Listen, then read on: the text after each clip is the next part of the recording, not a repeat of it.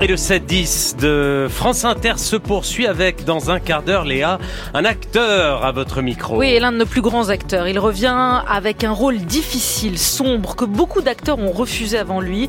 Celui inspiré d'une histoire vraie, d'une histoire vraie d'un grand avocat qui a défendu les victimes de l'affaire Marc Dutroux et qui a été à son tour accusé de pédophilie. Le film signé Joachim Lafosse s'appelle Un silence. Il est fort, il est dérangeant. Il est en salle aujourd'hui.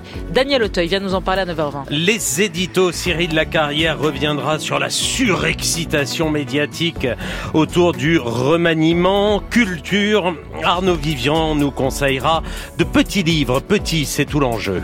Et elle a choisi son camp, la paix, inspirée des femmes pacifistes israélo-palestiniennes. Palestiniennes, elle milite sur le terrain et dans les médias contre la compétition des souffrances et pour l'égalité des droits. Anna Assouline, fondatrice des Guerrières de la paix, est la nouvelle tête de Mathilde Serrel à 9h50. Mais tout de suite, Nicolas. Le débat du 7-10. Léa Salamé, Nicolas Demorand, le 7-10. Allez, on y va. Débat ce matin après la nomination de Gabriel Attal à Matignon. Gabriel Attal qui devient le quatrième Premier ministre d'Emmanuel Macron et le plus jeune de la Cinquième République. Changement d'homme donc, mais pour quelle politique désormais? Quel sera le cap du nouveau Premier ministre et dans la foulée du nouveau gouvernement? On en débat avec Bruno Jeudi, directeur délégué de la Tribune Dimanche, Nathalie Chu, grand reporter politique au point, et Thomas Legrand, éditorialiste à Libération, producteur d'enquête de politique sur Inter. Bonjour à tous les trois et merci d'être là ce matin.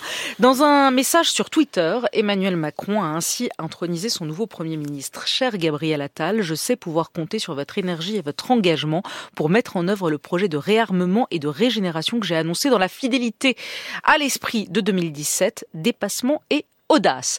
L'arrivée de Gabriel Attal à Matignon est-elle à vos yeux un mouvement stratégique habile, un coup politique audacieux ou un coup de com, Nathalie Chuc. Très gros coup politique. Honnêtement, je commençais à penser qu'Emmanuel Macron n'était plus capable, n'avait plus de jus, comme on dit souvent, qu'il pouvait plus nous sortir un lapin de son chapeau. Et c'est pas seulement un coup, euh, c'est euh, aussi un réarmement, pour reprendre les mots du président, politique. C'est-à-dire c'est le retour de la politique, dans le sens noble du terme, à mon sens, euh, puisque c'est un professionnel de la politique, mais c'est pas quelque chose de sale être un professionnel de la politique. C'est un apparatchik, euh, Gabriel Attal. Ça fait presque 10 ans, 8-10 ans qu'il grenouille déjà dans les couloirs du pouvoir, donc il connaît ça par cœur. Euh, il connaît les coulisses des ministères, les coulisses du Parlement. Donc pour moi, oui, c'est un gros coup quand même. Mmh. Thomas, Legrand quelle tristesse, euh, un, gros coup politique euh, de mettre un apparatchik euh, quand on nomme un premier ministre, un chef de gouvernement, pas ça, un chef de la hein, majorité, un chef de la majorité, ça veut dire qu'il y a un souffle, ça veut dire que on va avoir un nouveau contour d'une majorité, un, un, un, nouveau mouvement. Je reviens au tweet que vous avez cité, Léa, réarmement et pour, dans l'esprit de 2017, l'esprit de 2017, c'était révolutionner la politique on a vu ce que ça a donné, mais c'est l'esprit de 2022 qu'il faut retrouver, parce que 2022, c'est l'élection la plus fraîche, c'est la légitimité la plus fraîche, et là, il y avait un seul message, il n'y a pas eu beaucoup de messages, il n'y a pas eu beaucoup de campagnes, mais il y avait un seul message, c'était mon mandat sera écologique ou ne sera pas. Si les mots ont un sens, tout le monde a oublié ça, parce qu'on a fait, on a fait l'immigration et la et les retraites. Et les retraites. Moi, j'attendais que, que le président dise bon, on a fait l'immigration et les retraites, il fallait adapter la France, on est d'accord ou pas, mais ce sont des mesures d'adaptation. Maintenant, on a fait ça, c'était dur, c'était compliqué. On va revenir sur le message de 2022. Les électeurs, ils ont voté en 2022, ils ont voté en 2017, mais ils ont revoté en 2022. Et il a gagné en 2022 parce qu'il a dit ça à mon avis. Parce que non, Bruno Jeudi n'est pas d'accord avec vous. Ouais. Il a dit ça et ça a permis à une, grand, une frange importante de l'électorat de gauche qui avait voté pour lui contre Marine Le Pen de recommencer à voter pour lui contre Marine Le Pen.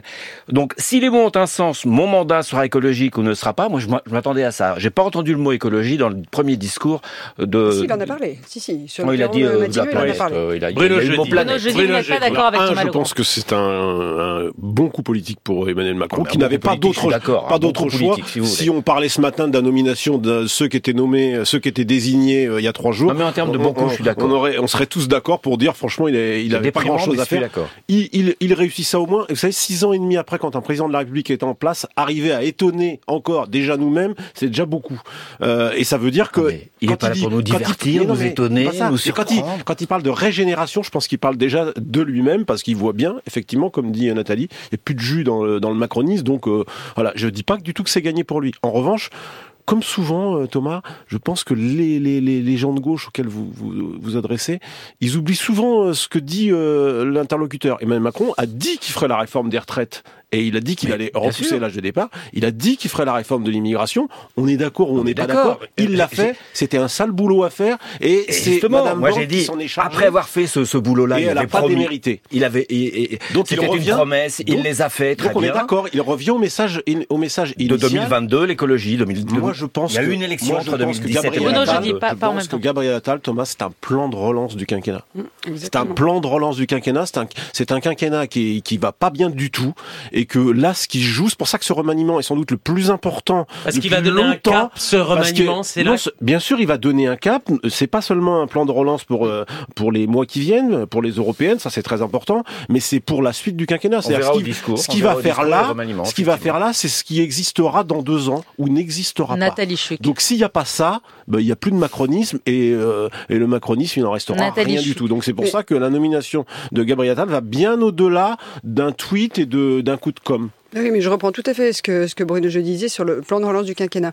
Si le président fait ça, c'est aussi parce qu'il arrive à un moment où il était complètement acculé et on avait l'impression qu'on était en fin de règne, que le mandat, trois ans et demi avant la fin, était quasiment terminé, qu'on ne pouvait plus avoir de surprise. C'est la première fois que le jeu politique se rouvre à ce point-là. Vous parlez de stratégie, hein, vous parlez pas de politique, vous parlez de stratégie. je parle de politique et de réforme. Laissez-moi terminer, je vais vous expliquer pourquoi.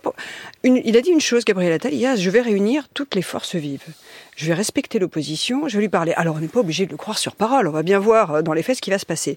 C'est la première fois qu'on se dit, tiens, euh, il a un problème, Gabriel Attal. Le même qu'Elisabeth Borne avant lui, il n'a pas de majorité pour réformer. Mais on voit bien qu'il y a des voies de passage, des choses qui peuvent se nouer avec une partie de la droite qui est prête à discuter avec lui. Alors, ça ne va pas du tout dans votre sens parce que pour le coup, euh, c'est plutôt un penchant vers la droite. Alors, je pense que c'est quelqu'un. Moi, c'est la, la pratique politique qui m'intéresse là. Non, mais la pratique politique, justement, elle peut changer éventuellement. Vous avez toute une partie de la droite aujourd'hui qui a été écœurée par ce qui s'est passé dans le débat sur l'immigration, écœurée d'avoir à voter des motions de rejet avec le Rassemblement national et qui dit, bah, au fond, c'est le dernier train qui passe. Si on nous appelle, pourquoi pas? Thomas Legrand. Alors là, je parle pas de d'orientation politique. je parle, de réforme aussi, hein, parce que si la droite a été hein. écœurée euh, récemment. Et il y a, y, a, y a de bonnes raisons. Elle a fait un deal avec le gouvernement, elle a fait un deal avec la majorité, et là, on a l'impression, et on va voir dans la, dans la, dans la nomination des ministres, on a l'impression que ce deal est caduque, que euh, tant mieux, le Conseil constitutionnel va, va censurer la moitié de la, la, loi. Et puis pour ce qui est du, du reste, eh bien, on fera pas, euh, on fera des régularisations au fil de l'eau, donc on fera pas ce que la droite, on ne, on ne révisera pas euh, l'AME. donc la droite, de ce point de vue-là, la, rénovation de la politique, bon, moi sur la, loi d'immigration, ça me dérange pas, mais d'un point de vue de la pratique politique, je trouve ça dangereux. il faut attendre. Alors il faut attendre, c'est vrai, il faut attendre le discours de politique générale, il faut attendre la nomination des ministres et de voir si l'architecture, je parlais d'écologie, est-ce qu'il y aura quel, alors justement, quel, quel, quel, regard? Parce que c'est aussi une affaire, pardon Thomas, mais c'est aussi une affaire de personne. Euh, vous semblez dire euh, ce n'est qu'une affaire de cap ou de, non, non, de, non, de pratique politique, c'est aussi une affaire de personne. Donc, euh, est-ce que qu'est-ce qu'il devrait faire dans la composition de son gouvernement pour, euh, poursuivre cet élan ou ce plan de relance Attal que, dont bah, parlait euh, il a, il, a, donné quand même un petit peu un élément hier. Je pense qu'à côté de l'écologie, on va voir le, le, le sort qu'il lui donnera. C'est très important. Je suis sur ce point-là, je suis d'accord avec Thomas. L'école il l'a quand même dit hier, la cause de la cause de l'école. Donc l'école doit figurer. Euh, est-ce qu'il peut cumuler Matignon et, et l'éducation Ou est-ce que l'école dépendra de, de Matignon? Il y a, non, vous n'êtes pas d'accord. Il d'y trouver, mais il a envie, mais, je crois que l'Élysée a dit plutôt mais ce qui est clair, ce qui est clair, c'est qu'à mon avis, c'est un bon cap euh, l'école, parce que franchement, toutes les études. Nous, le week-end dernier, on a encore publié un sondage sur le, le niveau des des des, des élèves. C'est un cas en plus du dépassement. La droite et la gauche peuvent s'entendre sur beaucoup de choses. une chose, une chose est de le de le dire, une chose est de une autre est de le faire. Et de ce point de vue-là, euh, Gabriel Gabriel Attal sera rattrapé par ce qu'il a déjà fait à la tête de l'éducation nationale. Il doit poursuivre pour pour euh, garder, euh, j'allais dire, une identité politique. Il commençait à construire un, petit peu une identité à l'éducation. Paf, il s'en va au bout de, de, mm. cinq mois, alors que c'était plutôt prometteur. Il a plutôt intérêt de continuer à Matignon. C'est pas parce qu'il n'est plus euh, à la tête du ministère de l'Éducation nationale que les Français vont oublier ce qu'il avait ce qu'il avait promis et à la rentrée et après le, le, le calamiteux classement PISA. Nathalie Chuc, à quoi doit ressembler le gouvernement à venir? Est-ce qu'il faut traiter les susceptibilités? Il y a des ténors. On a, je ne sais pas si c'est vrai, mais il paraît qu'ils se sont opposés à cette nomination. Euh, le cas Bruno Le Maire, qu'est-ce que qu'est-ce qu'il doit faire, Emmanuel Macron? Ah, Il va être aussi coincé que Elisabeth Borne avant lui. Hein. C'est exactement les mêmes problématiques. Il y a des équilibres à respecter au sein de la Macronie.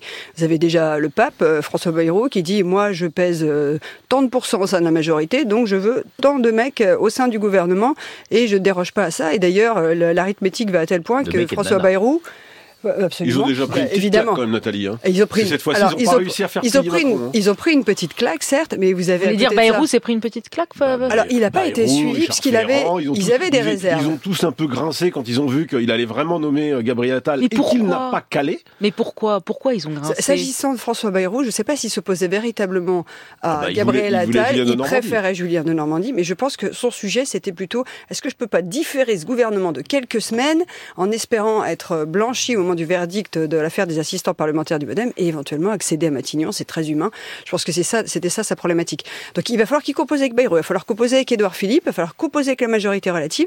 Ce qu'il a de mieux à faire aujourd'hui, c'est mettre tout le monde autour de la table, parler avec la droite, parler avec la gauche, dire voilà, euh, on a une difficulté, euh, l'extrême droite est aux portes du pouvoir. Qu'est-ce qu'on fait? Est-ce qu'on se met d'accord? Et donc d'essayer de composer, faire un gouvernement un peu composite c'est mmh. peut-être celui qui a le plus de chances d'y arriver. Alors, le risque de plantage est majeur, mais en tout cas, il peut essayer. Mmh. Mmh. Comment vous le voyez, ce gouvernement, Bruno Jeudi Moi, je pense qu'il faut qu'il reste sur son mot. Régénération, ça veut dire qu'il faut qu'il arrête de, de, de, de, vouloir composer avec tout le monde et qu'il fasse un gouvernement. Là, il y a urgence.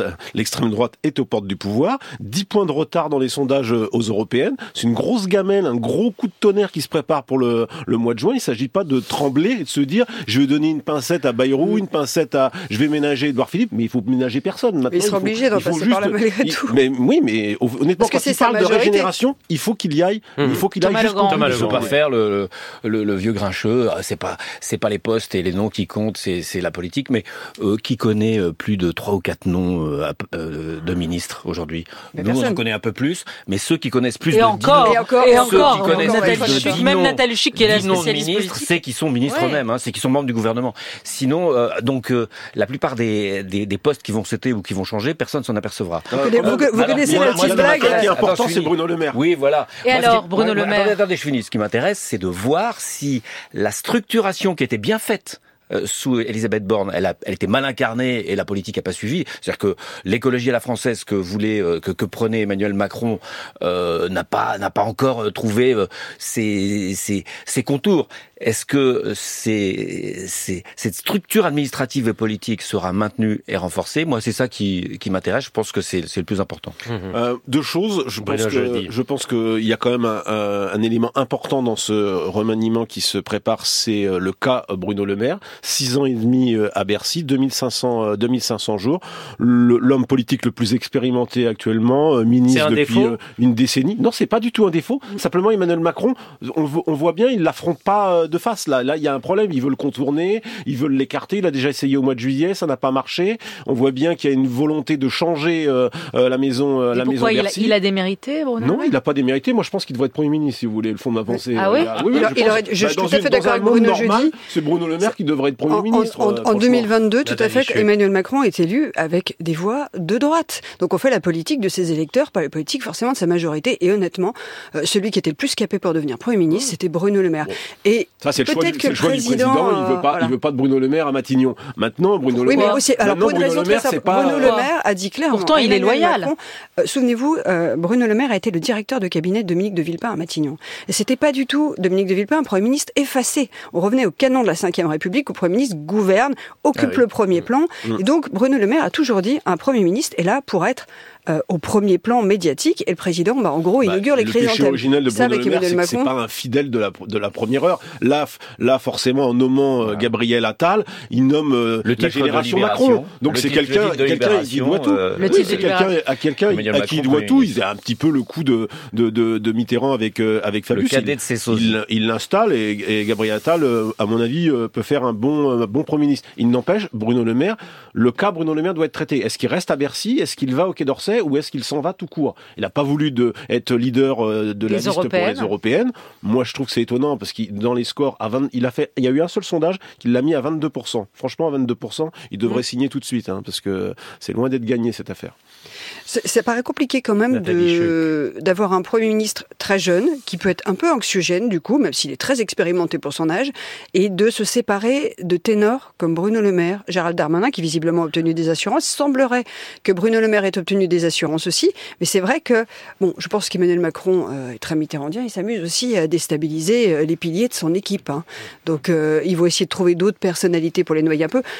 Ça paraît compliqué de les sortir quand même. Maire, hein. c'est que Bruno Le Maire et Gabriel Attal, même s'il a été son ministre délégué, s'entendent Ah, plutôt mieux que entre Gabriel Attal et Gérald Darmanin. Mais ça, cette pièce-là, on l'a déjà connue avec Elisabeth Borne, donc ça Mhm. continuera. Voilà, puisqu'on est dans les petites histoires, ce qui est amusant, c'est Un le, c'est tweet de Gérald Darmanin qui dit, euh, ou, le- ou la déclaration qui dit, moi j'aime bien finir ce que j'ai commencé.